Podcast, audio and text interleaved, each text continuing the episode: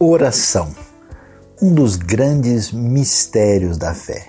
Muita gente acha que oração é apenas pedido, súplica, petição.